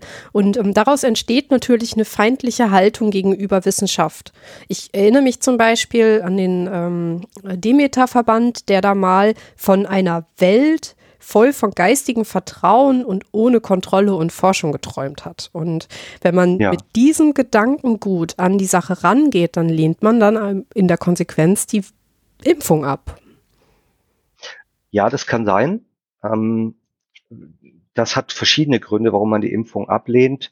Ähm, da sind wir wieder bei Karma und Reinkarnation. Wenn du die Masern kriegen sollst, dann sollst du sie auch kriegen und durchmachen. Ja, klar. Ähm, das ist erstmal deine Schicksalsaufgabe. Und ähm, man geht davon aus, dass es tolle Entwicklungsschübe gibt und dass man danach neue Fähigkeiten hat oder mehr kann als vorher. Das ist nicht belegbar und nicht be beweisbar. Sogar der Bundes das Gesundheitsministerium warnt auf seiner Seite und sagt, ähm, Rudolf Steiner hat postuliert, nach durchgemachten Kinderkrankheiten in Anführungszeichen ähm, äh, gäbe es Entwicklungsschübe. Das ist nicht belegbar. Ja, ähm, da gibt es also viele Gründe. Außerdem ist es natürlich auch nicht natürlich, sich da irgendein Mittel zu spritzen. Ähm, und somit wird quasi die ganze Erfolg der Impfung der letzten äh, Jahrzehnte dann komplett ignoriert. Man ist in Teilen wissenschaftsablehnend, aber vor allem geht es um was anderes. Es geht darum, dass die Wissenschaft nicht alles erkennen kann. Ähm, man will auf die Wissenschaft zusätzlich obendrauf was draufsetzen. Und zwar die anthroposophische Sichtweise. So bezeichnet sich ja die Alternativmedizin, die sich selber nennt anthroposophische erweiterte Medizin, eben als Erweiterung und nicht als Gegenteil, sondern ähm, das, was die Schulmedizin, böser verbrannter Kampfbegriff, was die weiß, ist halt nicht der letzte Schluss der Weisheit, sondern Anthroposophen sehen höhere Welten. Die sehen Äther und Astralleibe, die sehen an der Aura, ähm, ob äh, eine Erkrankung aus dem Vorleben kommt. Ähm, die wissen, dass ähm, Organe im Körper, ähm, das Herz zum Beispiel, ähm, dies gehört zu einem bestimmten Planeten. Die Lunge gehört zu einem bestimmten Planeten, die Nieren gehören zu einem bestimmten Planeten. Und wenn ich ein Mittel nehme, das diesem Planeten verwandt ist, ähm, dann kann ich dieses Organ heilen. Ja, also quasi würde ich sagen, ähm, ich habe es am Herzen. Ähm, das Herz gehört zu dem Planeten Sonne. Ja, für die Anthroposophen ist das ein Planet. Und zu der Sonne gehört das Material Gold. Goldenes Licht, goldene Sonne. Ja. Also muss ich jetzt potenzierte ähm, Globuli nehmen, wo millionenfach verdünntes Gold drin ist, wenn ich es am Herzen habe. Also diese Analogie, dass, dass Organe zu Planeten gehören, Planeten zu Mitteln, die Mittel wiederum zurück äh, äh, auf den Körper wirken, diese Beziehung vom Kosmos und dem Menschen, die alle aufeinander wirken und sich ähnlich sind. So, das ist dann die Erweiterung zum Beispiel, die die sehen. Äh, das setzen sie oben drauf und sagen, ja, das könnt ihr, das kann man natürlich nicht messen mit euren Messmethoden, aber wir wissen halt trotzdem, dass das wahr ist. Und so versucht man halt immer noch zusätzliche Welten oben drauf zu propfen. So ist es in der Pädagogik, so ist es in der Landwirtschaft in vielen Bereichen und ähm, das will man sich auch nicht nehmen lassen und man darf das auch. Es ist ja so, dass anthroposophische Mittel vom Wirknachweis ausgenommen sind, weil man da so lange als, als Lobbygruppe dann die Entscheider weichgeklopft hat, bis die in den 70er Jahren gesagt haben, ja gut, dann werdet ihr das irgendwann noch beweisen können, dann ist die Forschung noch nicht so weit, ähm, dann dürft ihr eure Globuli und und eure kosmologischen Hellsehermittel dürft ihr jetzt verkaufen. Ihr braucht keine Studien bringen, ihr braucht keine Wirknachweise bringen. Verkauft das Zeug einfach und dann wird irgendwann der Wirknachweis kommen. Aber der kam halt nie. Und ähm, insofern haben die sogar nicht nur eine Ausnahmestellung, sondern eine Sonderstellung. Insofern, dass für die Esoteriker Gesetze gelten, die für andere nicht gelten und sie äh, Freiheiten haben, ihren Glauben so weit auszuüben, ähm, dass ja, in Apotheken stehen die Mittel, die Krankenkassen bezahlen die Mittel, sie haben ihre eigenen Krankenhäuser, ihre eigenen Krankenkassen, ihr eigenes Vertriebssystem und können damit diese Hokuspokus-Medizin völlig gesetzlich geadelt, total legal und mit großen, großen Gewinnspannen dann an die Menschen bringen. Und das, das ist ein Fehler im System. Wenn ich nämlich Fakten und Fiktion gleichsetze, dann werden die Fakten einfach aufgeweicht. Und wenn ich keine Wirknachweise bringen muss, dann ist das Prinzip Wirknachweis ja egal geworden. Dann brauchen wir ja die gesamte moderne Medizin nicht mehr. Wenn ich das weiterdenke zu einer gleich Dreigliederung. Wir wollen jetzt auch noch die gesamte Gesellschaft umbauen, dass der Staat gar nicht zu bestimmen hat, was, was Medizin ist, sondern die in den Gesundheitsberufen Tätigen bestimmen jetzt, was Medizin ist. Die Heilpraktiker, die Hellseher, ähm, die, die Globulisten, die Homöopathen, die anthroposophischen Hellsehermediziner, die bestimmen jetzt, was Medizin ist. Ähm, dann finde ich das eine gruselige Vorstellung von einer neuen Gesellschaft. Total. Du hast ja gerade auch schon gesagt, dass es jetzt ähm, in den wissenschaftsfeindlichen Strömungen ähm, auch die Anthroposophie auftaucht, zum Beispiel bei hm. Querdenkern. Das beunruhigt mich ähm, natürlich ganz, ganz stark. Würdest du sagen, dass ähm, diese Symbiose zwischen wissenschaftsfeindlichen Strömungen und der Anthroposophie eine bewusste ist oder haben zum Beispiel Querdenker ähm, nur so quasi zufällig die gleichen Ideen? Also ähm, ja, wie würdest du das bewerten? ah, wieder schwierig, sowohl als auch. Also ähm, die Querdenker-Szene ist eine sehr ähm, sehr diverse Szene. Ihr wisst, dass man da äh, Muttis mit Kinderwagen trifft und ähm, Hippies mit Dreadlocks und Nazis mit Reichsfahnen und Unternehmer, die einfach angepisst sind, dass ähm, sie wirtschaftlich am Ende sind wegen der Pandemie. Ähm, man weiß, dass es da viele Akademiker gibt, äh, viele Selbstständige, und ähm, erstaunlich viele Frauen auch in der Querdenker-Szene. Das war bei anderen Protestbewegungen in der Vergangenheit überhaupt nicht so. Wenn jetzt an Pegida oder ähnliches denkt, ist die Querdenker-Bewegung sehr weiblich. Und ähm, es gibt aber deutliche Überschneidungen zwischen den Grundhaltungen. Wenn ich mir jetzt zum Beispiel die Rechten besehe, die auch immer mehr zunehmen bei den Querdenkern und die Esoteriker, dann eint die schon so eine ideologische Klammer. Ja, man ist, ist staatskritisch, äh, man ist kritisch den Obrigkeiten, man will eine gewisse äh, Freiheit und Eigenständigkeit sich bewahren und sich ja. nicht in das Leben reinreden lassen. Das sind alles Punkte, wo sich diese Blasen überlagern, teilweise. Und ja, je mehr ich mich der Esoterik zuwende und je mehr ich an diese alternativen Realitäten glaube, äh, desto mehr kann ich in eine Verschwörungsmentalität rutschen. Und ähm, wie Holgi Klein das mal gesagt hat, ähm, bin ich bereit, den einen Scheiß zu glauben, bin ich demnächst bereit, jeden anderen Scheiß auch zu glauben. Ja. Das heißt, es gibt wirklich diese Rutsche nach unten, dieses Rabbit Hole, in die man fallen kann. Und wenn die Verschwörungsmentalität so stark ausgeprägt ist, dann glaube ich hinterher auch, dass Bill Gates Mikrochips äh, zur Fernsteuerung uns einbaut. Und es kann schon sein, und da zitiere ich wieder mal die großartige Nathalie Grams, dass schon der Glaube an Homöopathie der Einstieg ist in den Ausstieg aus dem rationalen Denken. Denn wenn ich sage, ja gut, ich nehme Globuli, ich glaube, die sind sanft und helfen mir. Ja, ich weiß, da ist kein Wirkstoff mehr drin, der ist milliardenfach verdünnt. Es gibt physikalisch keine Möglichkeit, wie da irgendwas wirken kann. Das widerspricht den Naturgesetzen. Aber das mir hat es geholfen. Das ist, da muss irgendwas dran sein. Es wird ja seit 220 Jahren gemacht, die gibt's überall. Jeder zweite Deutsche nimmt Globuli. Das kann, die können doch nicht alle spinnen. Ne, es muss da was dran sein. Das will nur Big Pharma nicht, dass die äh, ihr nicht mehr ihre Pillen verkaufen können. Die wollen das unterdrücken mit den sanften Dingen. Und wenn ich bereit bin, mich auf die Schiene einzulassen, es gibt keine Nachweise, es ist ein Glaubenssystem, aber ich will und muss daran glauben, dann ähm, komme ich ganz schnell dazu, andere irrationale Dinge wie Weltverschwörung oder äh, ja, man will uns durch Impfungen dann irgendwie manipulieren, totspritzen, keine Ahnung, dass ich da reingerate. Am Ende können sogar staatsfeindliche, rechtsoffene und antisemitische Positionen stehen. Das ist dann ganz, ganz am Ende dieser Entwicklung. Ich sage nicht, dass jeder die durchmacht und dass jeder da in dieses Extrem reingeht. Aber ähm, die fühlen sich alle wunderbar wohl miteinander, die Querdenker. Die Re Nazis respektieren die ESOs und die ESOs respektieren die Nazis oder tolerieren sie zumindest, weil die ja einfach eine abweichende Meinung haben und das wird man ja wohl noch sagen dürfen. Und so haben wir eine Gemengelage, ähm, wo sich verschiedene verschwörungsideologische und radikale Szenen überlagern und ähm, ja, wir da eine Bewegung haben, die, wie man jetzt sieht, ähm, wo jetzt die Maßnahmen, Corona-Schutzmaßnahmen fast alle aufgehoben sind und die äh, Impfpflicht dann doch nur für ganz wenige Berufe gilt, haben die eigentlich gar kein Thema mehr. Ähm, die tragen ihre Verschwörungsmentalität jetzt einfach zum nächsten Thema. Jetzt sind die Querdenker dabei, pro Russland zu ähm, demonstrieren. Ja. Und ähm, ich glaube fest daran, dass wir mit dem jahrzehntelangen Tolerieren von so abseitigen Weltbildern dass wir da diese Szene selber erschaffen haben. Wir haben jeden der alternativen Hokuspokus verkauft, haben wir nicht nur das erlaubt, sondern haben ihn sogar noch mit Sondergesetzen ausgestattet, dass er das darf.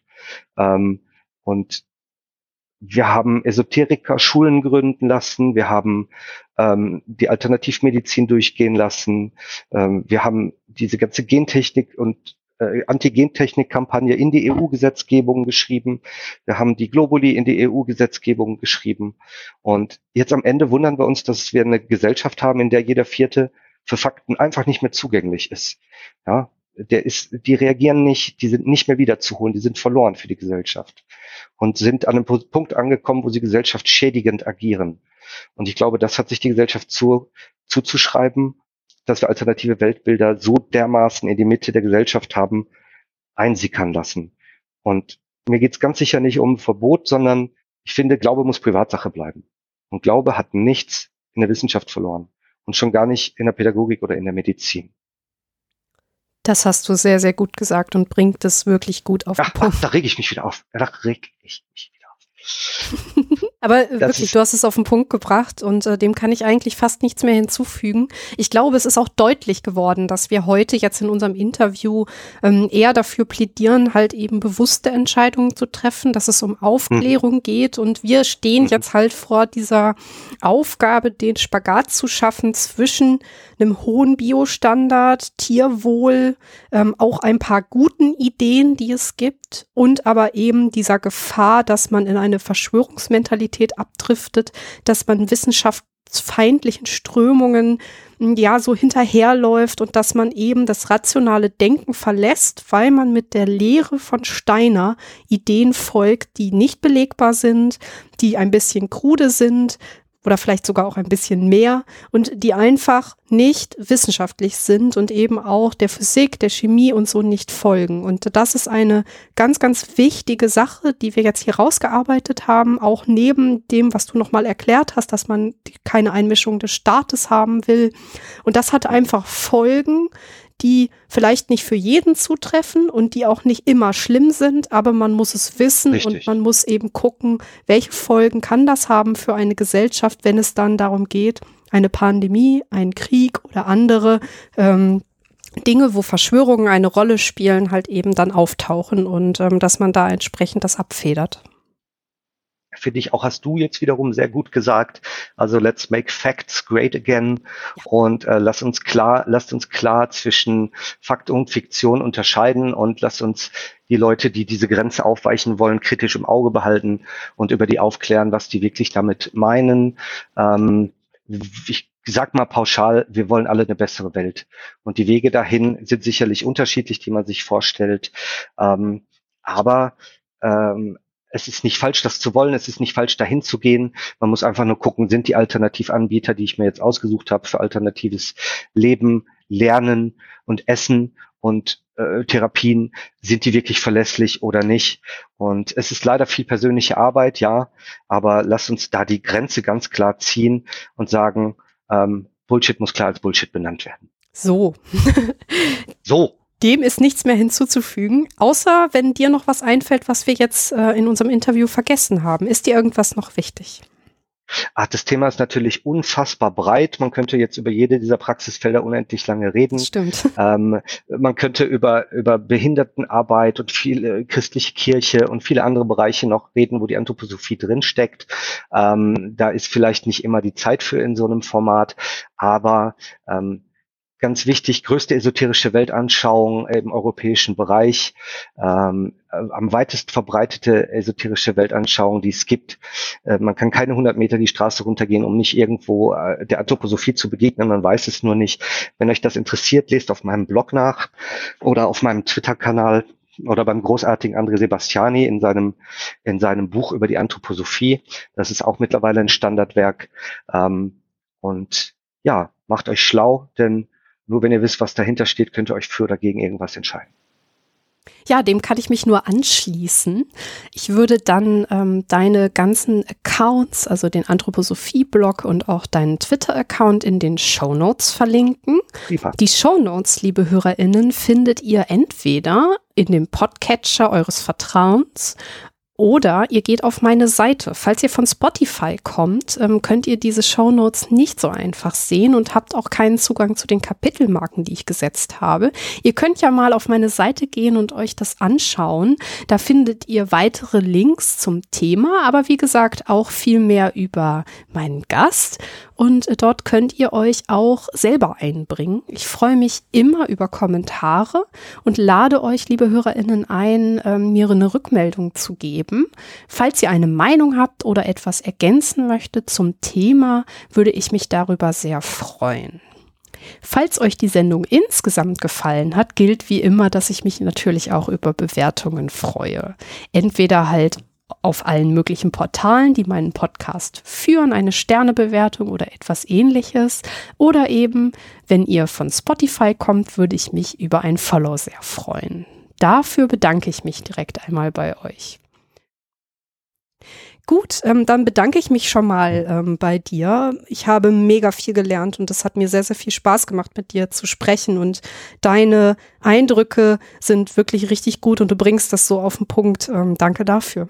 Total gerne. Danke für die Einladung. Ja, und dann kommen wir zum letzten Teil der Sendung. Im äh, letzten Teil der Sendung ähm, befassen wir uns noch mal ein bisschen mit Astrologie. Mhm. Normalerweise gebe ich meinem Gast immer ein ähm, Horoskop mit auf den Weg. Beim Thema Anthroposophie habe ich mir was anderes ausgedacht. Ähm, da ja die okay. Verbindung zum Kosmos ein ganz, ganz großes Thema ist und die Himmelskörper ähm, ganz, ganz wichtig sind in dieser Lehre, das, ist, das hast du ja auch schon ausgeführt, ähm, genau. werde ich nicht ähm, die normalen Horoskope vorlesen, sondern ich werde dir äh, sagen, welche Planeten welchen Einfluss auf dich haben. Oh, cool, ja, wüsste ich auch gern. In der Anthroposophie gelten ja nicht nur die echten Planeten wissenschaftlich betrachtet als Planeten, sondern man nimmt ja so quasi alles auf, ne, Sonne, Mond, mhm. total egal. Ja. Und auch der Pluto. Ja, der Arme. Deswegen ähm, bitte ich dich einmal einen äh, Planeten zu wählen, äh, inklusive Sonne, Mond und äh, Pluto. Und ähm, dann gucken wir mal, ähm, hast du denn einen Lieblingsplaneten? Ja, ich finde die Erde schon ganz gut, weil es angenehm zu leben hier, nicht zu warm, nicht zu kalt. Also äh, Finde ich ganz prima. Aber wenn ich, wenn ich jetzt äh, mal aus den anthroposophischen Planeten auswählen dürfte, dann würde ich gern den Mond wählen. Ja. Den Planeten Mond. Ja. Kurz, ähm, weil mir das jetzt gerade wehtut, ist, der Mond ist natürlich ein Mond und kein Planet. Das möchte ich noch mal kurz sagen. Ah, ähm, der eine sagt so, der andere sagt so. Ne? ja, das stimmt natürlich auch wieder. Ähm, ich bin ja Astrophysikerin und deswegen musste ich das jetzt noch mal einmal sagen. Der Mond hat Einfluss auf die Gefühle. Der Mond bestimmt die emotionale Seite des Menschen. Ja. Außerdem ist er Ausdruck des mütterlichen Instinkts. Der Mond regiert die verletzlichen und gefühlsbetonten Eigenschaften und legt die Dinge fest, die man braucht, um sich sicher und geborgen zu fühlen. Oh, das klingt ja schön. Oh. Ja, also meine Gefühlsseite, meine Emotionalseite ist also ähm, aus Stein und eiskalt. Wenn ich das richtig verstanden habe, bisschen zugestaubt. Ähm, ja, doch finde ich mich drin wieder. Äh, finde ich ganz gut. Lass uns doch mal gucken, was noch äh, mit Pluto los ist, weil ähm, Pluto ist ah, ja. ja. Eigentlich kein äh, Planet, den suche ich mir jetzt aus und deswegen lese ich mir ausnahmsweise auch mal selber was vor. Und zwar, der Pluto hat Einfluss auf die Transformation und das Unterbewusstsein. Ah, Unterbewusstsein, das ist natürlich auch so ein beliebtes äh, esoterisches Ding, mhm. ne? Äh, es mhm. gibt mehr als ähm, nur das, was die Wissenschaft sieht. Und das kommt jetzt hier auch. Die Wissenschaft hat 2006 herausgefunden, dass sich bei Pluto nicht um einen Planeten handelt. In der Astrologie spielt der Planet, der nach dem Herrscher der Unterwelt benannt wurde, aber immer noch eine wichtige Rolle. Er verkörpert die Transformation und damit den Kreislauf des Lebens. Licht und Dunkelheit, Tod und Wiedergeburt, da haben wir sie wieder, wow. Ende und Beginn. Er besteht auf den inneren Kampf, den der Mensch oft mit sich austragen muss und auch, wenn das nicht immer einfach ist, hat das immer positive Auswirkungen auf die eigene Entwicklung. Wow, da ist ja alles drin, ne? Leben und Tod und Anfang und Ende und äh, kann man alles reindeuten, finde ich spannend. Der kleine Zwergplanet, den wir da aussortiert haben. Vielleicht die letzte Anekdote von mir heute noch. Ähm, der Rudolf Steiner konnte ja äh, in die Zukunft und in die Vergangenheit sehen und war ja ein begabter Hellseher. Planet Pluto interessanterweise hat er nicht vorhersehen können, denn der wurde von echten Wissenschaftlern erst nach seinem Tode entdeckt. Und äh, daher existiert der in der anthroposophischen Lehre der Planeten nicht. Da gibt es keinen Pluto, dafür gibt es den Planeten Vulkan. Also nochmal herzlichen Gruß an alle Vulkanier lebt lang und in Frieden. Ähm, Vulkan gibt es in der Lehre, aber Pluto gibt es nicht. Hm. Gut, dann ist das, was ich jetzt gerade vorgelesen habe, schon mal so ein bisschen ähm, ver vermodernisiert, sage ich jetzt mal. Ja, das ist doch Quatsch. Also das weiß doch jeder, dass es Pluto nicht gibt und dann kann der auch nicht für Leben und Tod stehen. Also muss schon bei den Fakten bleiben. Ach so, ja gut, okay, ich werde das das nächste Mal beachten. ähm, ich habe noch ein Zitat von Rudolf Steiner rausgesucht und ähm, ich würde mich ja. freuen, wenn du es einmal einordnest. Da geht es nämlich um die Astrologie. Er sagt, ja. die wirkliche Astrologie ist eine ganz intuitive Wissenschaft und erfordert von dem, der sie ausüben will, die Entwicklung höherer übersinnlicher Erkenntniskräfte. Ja, das ist richtig. Ähm, Astrologie ist eine Wissenschaft ähm, Im gleichen, im gleichen äh, Abschnitt sagt Steiner äh, auch noch, äh, ja, früher auf der alten Atlantis haben die Menschen noch gewusst, äh, wenn die Sonne im Widder steht, was das bewirkt. Ähm, Steiner glaubt daran, dass nicht nur er Hellseher war, sondern jeder kann das werden. Und es gibt ein Buch mit einer Anleitung, äh, wie erlange ich Erkenntnisse der höheren Welten. Und im Endeffekt sind da viele Meditationstechniken äh, drin. Und wenn man diesen anthroposophischen Schulungsweg geht und diese Hellseherei übt, dann würden einem, würde einem ein Hellseherorgan wachsen. Ja, ich weiß gar nicht, ob das dann physikalisch sein soll. Wahrscheinlich ist es dann auch ein, ein unsichtbares, nur für, für Esoteriker wahrnehmbares Organ, aber man muss das trainieren, dass man hell sehen kann, dann kriegt man ein Hellseherorgan und erst dann wird man auch erkennen, dass die Astrologie eine richtige Wissenschaft ist und die Zusammenhänge zwischen den Planeten und dem Menschen. Und solange ähm, wir diesen Weg aber nicht gegangen sind und keine voll ausgebildeten Anthroposophen sind, solange müssen wir natürlich die Astrologie als Quatsch abtun, weil wir das gar nicht erkennen können, weil wir das nicht sehen können. Die Sehfähigkeit fehlt uns. Wir haben nicht die Organe, das wahrzunehmen. Ähm, ja, und wer dann ein richtiger Anthroposoph ist, das entscheiden dann die Anthroposophen dann nur. Das ist dann schon mal ein Ziel, das nicht so einfach zu erreichen ist. Ja, also mein Wissenschaftlerherz blutet, wenn ich das höre. Ähm, es ist natürlich auch eine gute Taktik, sich gegen Kritik zu immunisieren, weil Absolut. man kann ja immer sagen, du erkennst es nur nicht. Das, das wird ja auch so gemacht, deswegen haben mhm. die auch gar keine Lust, einem äh, ihre Weltanschauung zu erklären, weil das wäre, als würde man einem Blinden was von Farbe erzählen. Selbst wenn die das machen würden, würdest du es ja gar nicht verstehen können. Und deswegen ergibt es auch gar keinen Sinn, äh, nicht Erleuchteten jetzt Anthroposophie zu erklären. Ähm, das sehen die nicht, dass man das machen muss oder kann. Ja, ja. da sind wir wieder. Ähm, und jetzt waren wir gerade so fröhlich, jetzt, jetzt driften wir wieder ins, ins Bedenkliche ab. Ähm, aber naja, so hat das alles seine Seiten.